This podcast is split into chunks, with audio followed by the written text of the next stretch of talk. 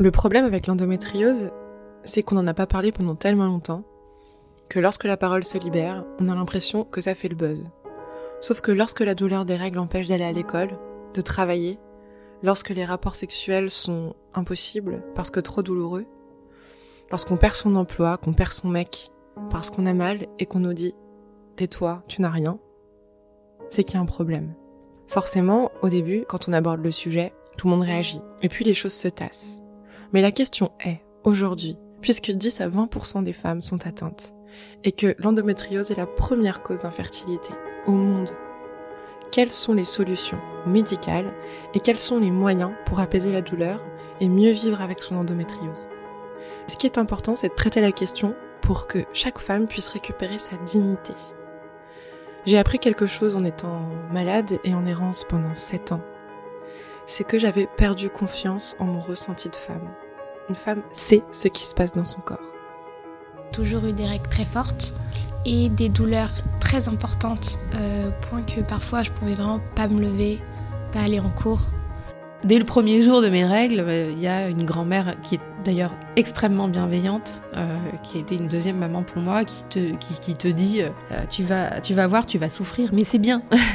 Donc avant qu'on se dise ah mais il y a peut-être quelque chose d'anormal derrière ça, avant que justement cette émission ou un certain nombre d'autres praticiens me disent il est anormal d'avoir mal plus de 24 heures, mmh.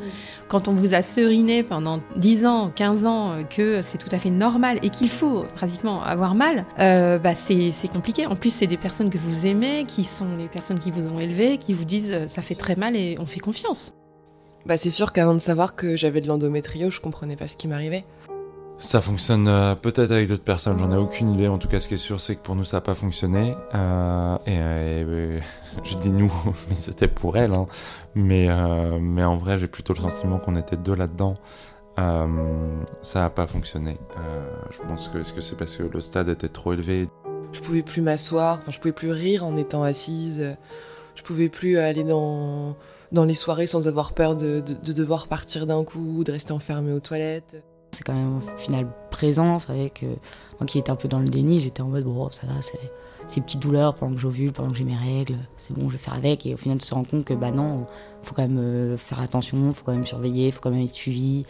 Il faut quand même pas essayer de la mettre de côté en fait. Faut, faut apprendre un maximum à la connaître, à savoir comment elle se développe parce qu'elle est différente pour chacun. Et, euh, et comprendre vraiment pour mieux, mieux l'appréhender et mieux la soigner. J'ai cherché, j'ai posé les questions parce que pareil, euh, comme c'est ça c'est peut-être mon métier de, chercheur, j'avais besoin de trouver des explications. Je ne je pouvais pas euh, me contenter d'une explication des symptômes sans comprendre la cause. Je ferai tout pour quoi. Là, c'est pour ça. Là, on est en parcours euh, PMA. On est, euh, on fait, on est en train de faire des FIV parce que bah, naturellement, on, on peut pas. Hein, donc euh, forcément, euh, il faut d'autres moyens. Et je suis en train de, de, me dire dans la tête, euh, même si c'est un peu plus dur à accepter, mais euh, l'adoption. Je ne désespère pas, euh, j'y crois et voilà, on va y arriver. ouais, c'est quelque chose qui me, qui me préoccupe. Forcément, il faut surveiller, il faut être présent et j'ai l'impression que c'est plus moi qui dois être en demande. Et déjà, j'ai l'impression, oui, de me battre pour avoir des examens, me battre pour, pour être vraiment suivi. Je leur dirais surtout, faites tous les examens et ne vous laissez pas euh, mener par la douleur, la faiblesse, la, la dépression que ça amène. Euh, maintenant qu'on a vraiment mis à jour ce problème. Euh, Après, quand on apprend que, que, ça existe depuis plus de 100 ans, on comprend pas. On comprend pas parce que la médecine, en fait, elle connaît. On peut pas vraiment euh, prévoir le futur. Donc euh, on vit euh, au jour le jour avec ce qu'on a et voilà, on fait avec.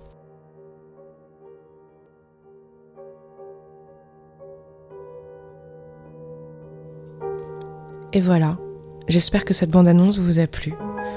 Ce n'est qu'un petit aperçu de ce que Parlons d'Endo vous réserve.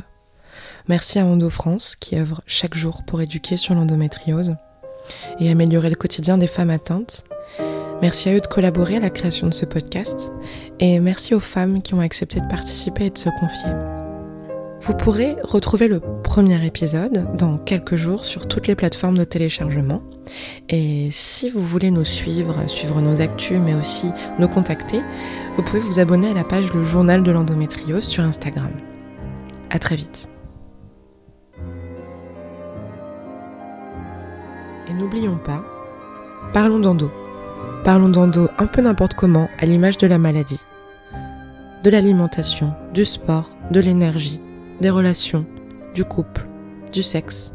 Parlons de tout ce qui nous plaît, mais parlons d'endo.